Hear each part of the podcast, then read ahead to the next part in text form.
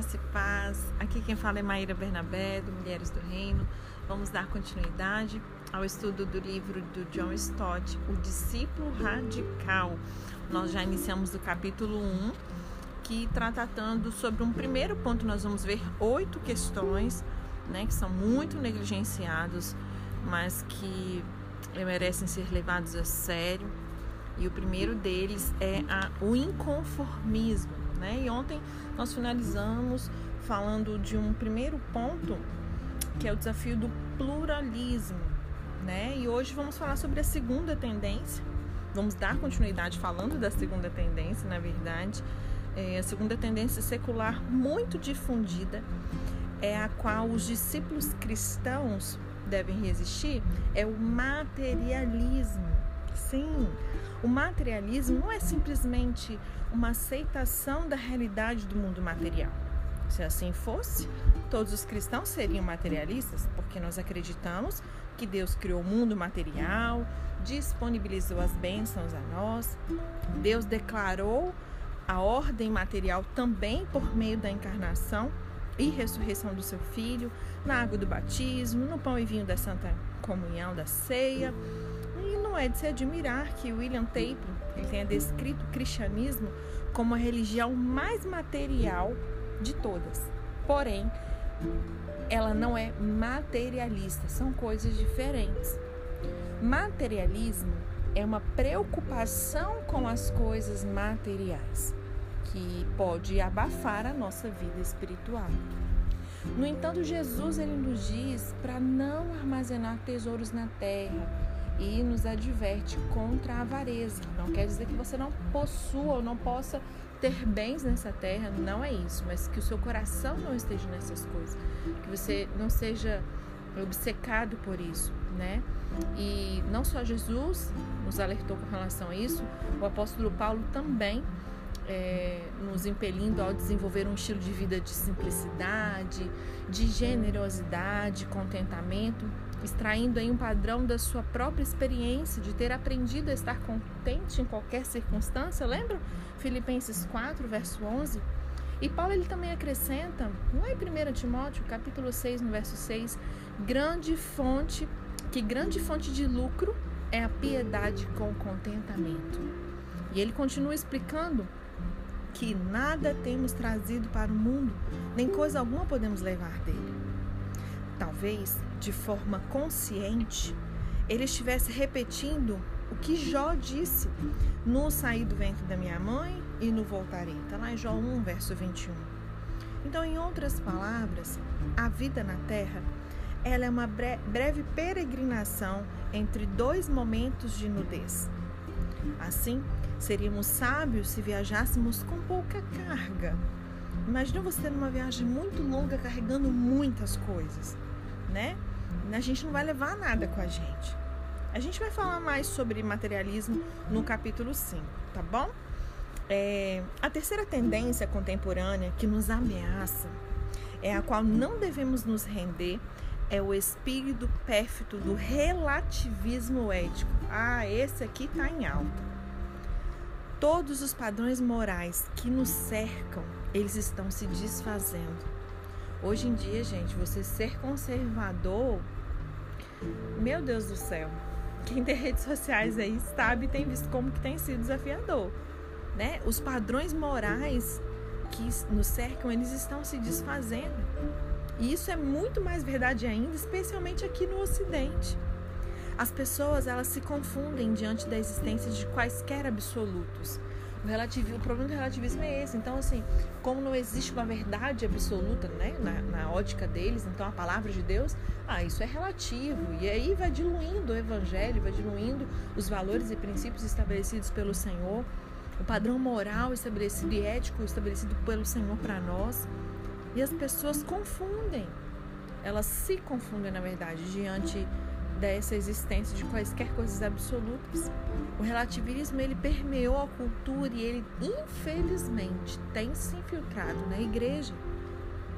Em nenhuma esfera esse relativismo é mais óbvio do que é, na da ética sexual e na revolução sexual que foi vivenciada desde os anos 60. pelo menos onde a ética judaico-cristã era levada a sério, o casamento ele era universalmente aceito como uma união monogâmica, heterossexual, amorosa e vitalícia e como o único contexto dado por Deus para a intimidade sexual. Era esse o padrão. Só que, atualmente, mesmo em algumas igrejas, a relação sexual fora do casamento ela é largamente praticada, dispensando esse compromisso essencial com um casamento autêntico.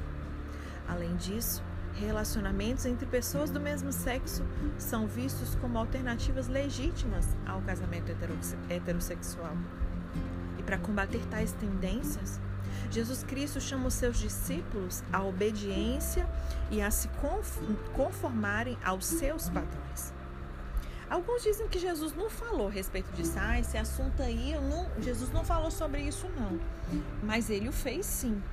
Ele citou Gênesis 1, 27 homem e mulher os criou. E também Gênesis 2, verso 24, deixa o homem pai e mãe e se une à sua mulher, tornando-se os dois uma só carne, dando uma definição aí bíblica de casamento. Então a Bíblia fala sobre isso. E depois de citar esses versículos, Jesus, ele deu o seu próprio endosso pessoal, dizendo assim: "O que Deus ajuntou, não separe o homem". Está lá em Mateus 19, verso 4 a 6. E esse ponto de vista, avaliado criticamente pelo distinto filósofo moral e social americano Abraham Edel, de 1908 a 2007, cujo principal livro dele se chama Ethical Judgment. Ele escreve assim: a moralidade ela é basicamente arbitrária. E aí ele complementa em versos livres: tudo depende de onde você está, tudo depende de quem você é, tudo depende do que você sente, tudo depende de como você se sente, tudo depende de como você foi educado, tudo depende do que é admirado. O que é correto hoje será errado amanhã. Alegria na França, lamento na Inglaterra. Tudo depende do seu ponto de vista. É, Austrália ou em Roma, faça como os romanos. Se, os gosto, se o gosto acaba coincidindo, então você tem moralidade. Mas onde existem tendências conflitantes, tudo depende, tudo depende. Esse é o relativismo. Os discípulos cristãos radicais, nós, né?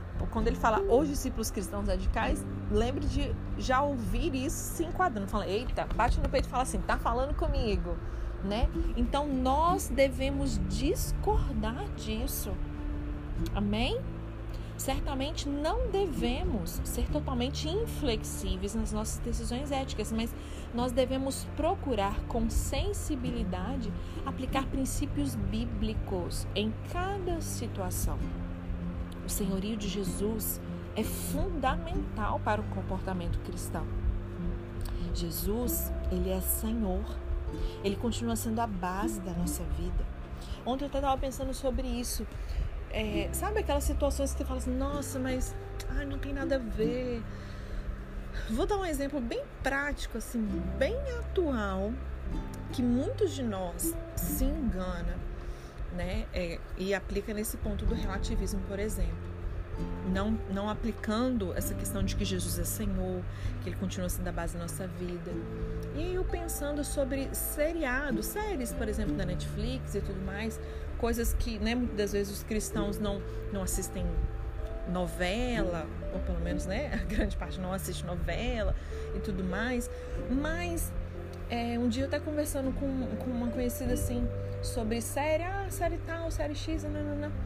Aí quando mencionou uma, eu falei, eita, sério mesmo pensei assim, não emiti nenhum julgamento tal, mas me posicionei, falei, né, o porquê de não concordar, de reprovar aquilo, né? E aí eu, né, eu conversando com o Espírito Santo ontem sobre isso, e eu falei, Deus, como a gente precisa é, despertar essa consciência da presença do Espírito Santo em nós?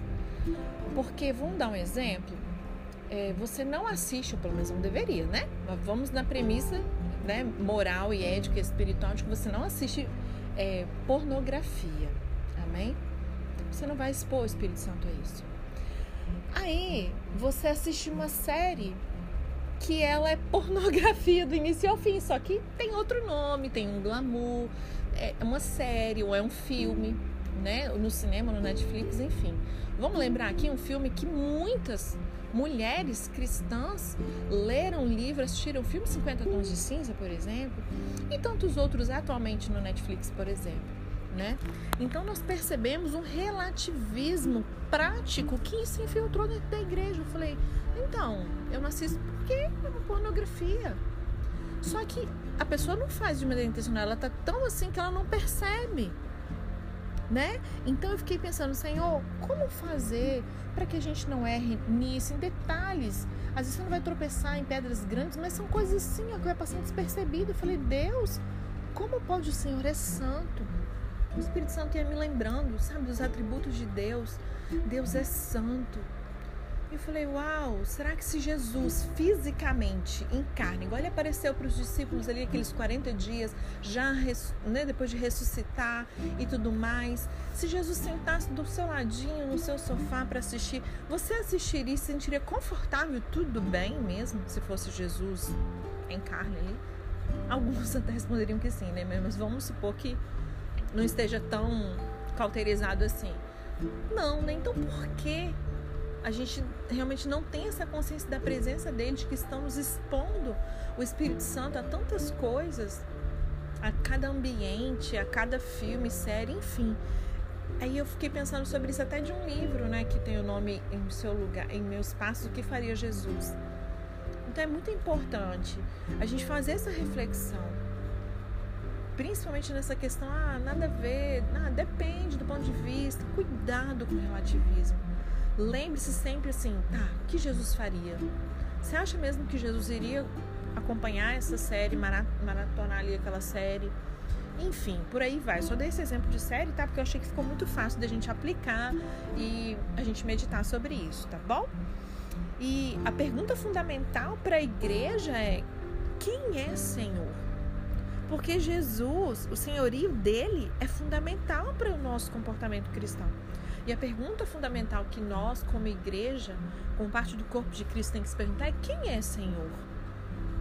Será que a igreja ela exerce o senhorio sobre Jesus, tornando-se livre para poder alterar e manipular ou aceitar o que gosta e rejeitar o que não gosta?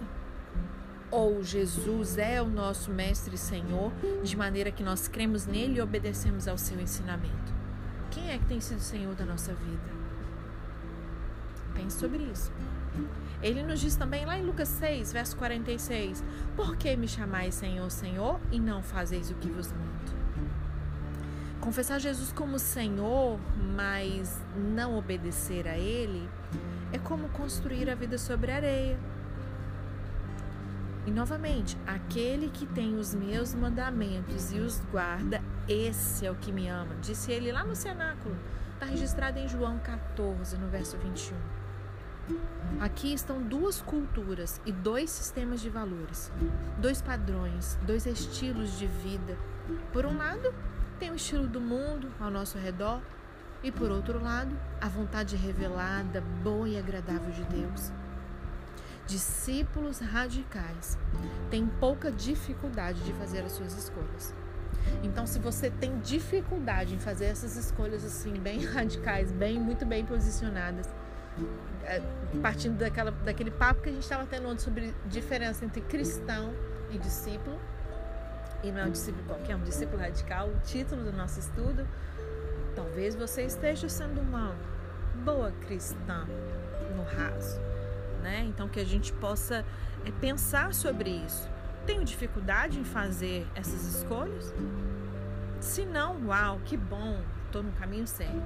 Mas se tem dificuldade, se você vê que você escorrega aqui ou ali, decida hoje se tornar um discípulo radical e você não vai ter mais essa dificuldade em fazer a escolha certa. Agora vamos à quarta tendência, que é o desafio do narcisismo. Meu Deus do céu. Narciso, eu não sei né, se todo mundo sabe, mas sabendo ou não, vamos ver da onde vem isso. O que, que é isso, Maíra? Acho que todo mundo sabe, né? Mas vamos rever sobre o assunto. Narciso, na mitologia grega, ele foi um jovem que se viu, é, que ele viu o reflexo dele, né, num, num lago, e ele se apaixonou pela sua própria imagem. Será, gente, que as redes sociais estão cheias de narcisos, né? E aí ele caiu dentro da água e se afogou. E assim, narcisismo é um amor excessivo, uma admiração desmedida por si mesmo. Nos anos 70, o narcisismo ele se expressou por meio do movimento potencial humano, que enfatizava ali a necessidade de autorrealização. Já nos anos 80 e 90, o movimento da nova era imitou o movimento potencial humano. Shirley MacLaine, ela pode ser considerada símbolo do movimento porque ela era cega de paixão por si mesma. E de acordo com ela, a boa notícia é essa: ó, sei que existo, portanto eu sou. Sei que a força divina existe, portanto ela é. Já que sou parte dessa força, sou o que sou. Parece uma paródia deliberada da revelação que Deus faz né, de si mesmo a Moisés, lá em Êxodo 3, no verso 14, onde Deus disse para Moisés: Eu sou o que sou. Assim, esse movimento da nova era, ela nos convida a olhar para dentro de nós mesmos, nos explorar, porque a solução para os nossos problemas está em nosso interior. Não precisamos que um Salvador surja em algum lugar e venha até nós. Podemos ser o nosso próprio Salvador. E, infelizmente, uma parte desse ensinamento tem permeado a igreja. E há cristãos recomendando que devemos não somente amar a Deus e ao próximo, mas também a nós mesmos. No entanto, isso é um erro. E eu vou te falar três razões. Em primeiro lugar, Jesus falou do primeiro e grande mandamento e do segundo, mas ele não mencionou um terceiro. Em segundo lugar, amor próprio é um dos sinais dos últimos tempos. Confere aí na sua Bíblia, lá em 2 Timóteo, no capítulo 3. Você pode ler o capítulo inteiro, tá? Mas especificamente o verso 2 fala sobre isso. Em terceiro lugar, o significado do amor ágape é o sacrifício próprio em benefício dos outros. O amor ágape, ele sofre o dano, ele não pensa em si mesmo. Sabe? Só relembrar 1 Coríntios 13 na versão assim original, não com os olhos carnais, ocidentais, com esse amor que o mundo tenta incutir na nossa mente. Né? Eu já recomendei aqui, recomendo de novo. Temos um estudo no Spotify Mulheres do Reino, do livro Amor, o Caminho para a Vitória. Super recomendo que pelo menos uma vez por ano todo discípulo de Cristo deve estudar esse livro, amém? É, então, em terceiro lugar, o significado do amor ágape, né? Sacrificar-se a serviço de si mesmo é nitidamente um contrassenso, é o contrário. Então, qual, qual que deve ser a atitude para conosco? Um misto de autoafirmação e autonegação. Afirmar, afirmar tudo em nós que vem da nossa criação e redenção e negar tudo que pode ser ligado à queda. É aliviador se livrar de uma preocupação doentia consigo mesmo e voltar-se para os saudáveis mandamentos de Deus, incorporados e reforçados por Jesus. Amar a Deus de todo o coração e ao nosso próximo, como nós mesmos. Porque a intenção de Deus para a sua igreja é que ela seja uma comunidade de amor, de adoração, de serviço. E todos sabem que o amor é a maior virtude do mundo. E os cristãos sabem o motivo. É porque Deus é amor. O cortesão espanhol do século XIII, Raimundo Lúlio, um missionário entre os muçulmanos no norte da África, ele escreveu que aquele que não ama, não vive. Porque viver é amar. E sem amor, a personalidade humana, ela se desintegra. É por isso que todos procuram autênticos relacionamentos de amor.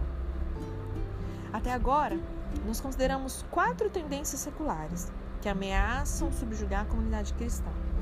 E em face dessas tendências, nós somos chamados a esse inconformismo radical, esse primeiro ponto, né, o tema desse primeiro capítulo. Mediante tudo isso, narcisismo, materialismo, é, relativismo, diante de tudo isso, tem que, sabe, surgir um inconformismo dentro de mim e de você. Não um inconformismo medíocre, sabe? Inconformismo radical. Diante do desafio do pluralismo, nós devemos ser uma comunidade de verdade, declarando a singularidade de Jesus. Diante ali do materialismo, nós devemos ser uma comunidade de simplicidade, considerando que somos peregrinos aqui. Diante do desafio do relativismo, nós devemos ser uma comunidade de obediência radical. Lembre-se, 99 não é 100. E diante do desafio do narcisismo, nós devemos ser uma comunidade de amor. Não devemos ser como caniços agitados pelo vento, dobrando-nos diante das rajadas da opinião pública, mas tão inabaláveis quanto pedras também numa correnteza. Não devemos ser como peixes que flutuam na corrente do rio, como diz Malcolm Mugger. Somente peixes mortos nadam com a corrente. Nós devemos nadar contra a maré, né? Nadar contra essa corrente, contra essa tendência cultural Perceba se assim, você fica muito à vontade, sabe, nesses padrões aí do mundo de pensamento, porque gente, a nossa atitude só é consequência de uma mente que foi transformada por aquela aquela cultura ali. Se hoje você consegue se vestir, por exemplo, mulheres, me ouçam, mulheres do reino, vocês são realeza. É só você quer saber se a roupa é adequada para você ou não? Dá, aprende um pouquinho com as princesas. Olha lá na Inglaterra, né? como lá, lá é monarquia, fica mais fácil você verificar assim uma roupa elegante, como que alguém da realeza se porta. Será que ela fica de cropped, com a barriga de fora, sensualizando nas redes sociais? Não, isso não serve para mim, para você. Só dei um exemplo, né? Mas pense sobre tudo isso aí, tá? Então nós precisamos ir contra essa tendência cultural. Não devemos ser como camaleões, sabe? aquela pessoa que usa até o versículo, tira o texto fora do contexto para arrumar um pretexto. Não, como Paulo. Paulo, com os judeus, ele se fez de judeu, com, sabe? Ah, eu mudo de acordo com o ambiente que eu tô. Eita, cuidado com isso. Em tempo de máscaras, que você só usa para se prevenir do coronavírus. Amém? Nós não temos que ser como camaleões. Você é uma pessoa dentro da igreja, uma outra pessoa em casa, outra pessoa no trabalho, outra pessoa no seu vínculo social, onde você muda de acordo com o ambiente. Nós devemos nos opor de uma forma visível ao ambiente em que nós estamos. Não devemos ser como caniços agitados pelo vento, nos dobrando aí diante dessas rajadas de opinião pública. Então, aqui os cristãos devem se semelhar se não devemos ser como caniços, nem como peixes mortos, nem como camaleões? Será que a palavra de Deus ela é totalmente negativa, nos dizendo simplesmente para não sermos moldados à forma daqueles que estão no mundo ao nosso redor? Não. A palavra ela não é cheia de não pode isso, não pode aquilo, você não pode vestir, você não pode beber você não pode. Não é isso. A palavra de Deus não é assim. Ela é positiva.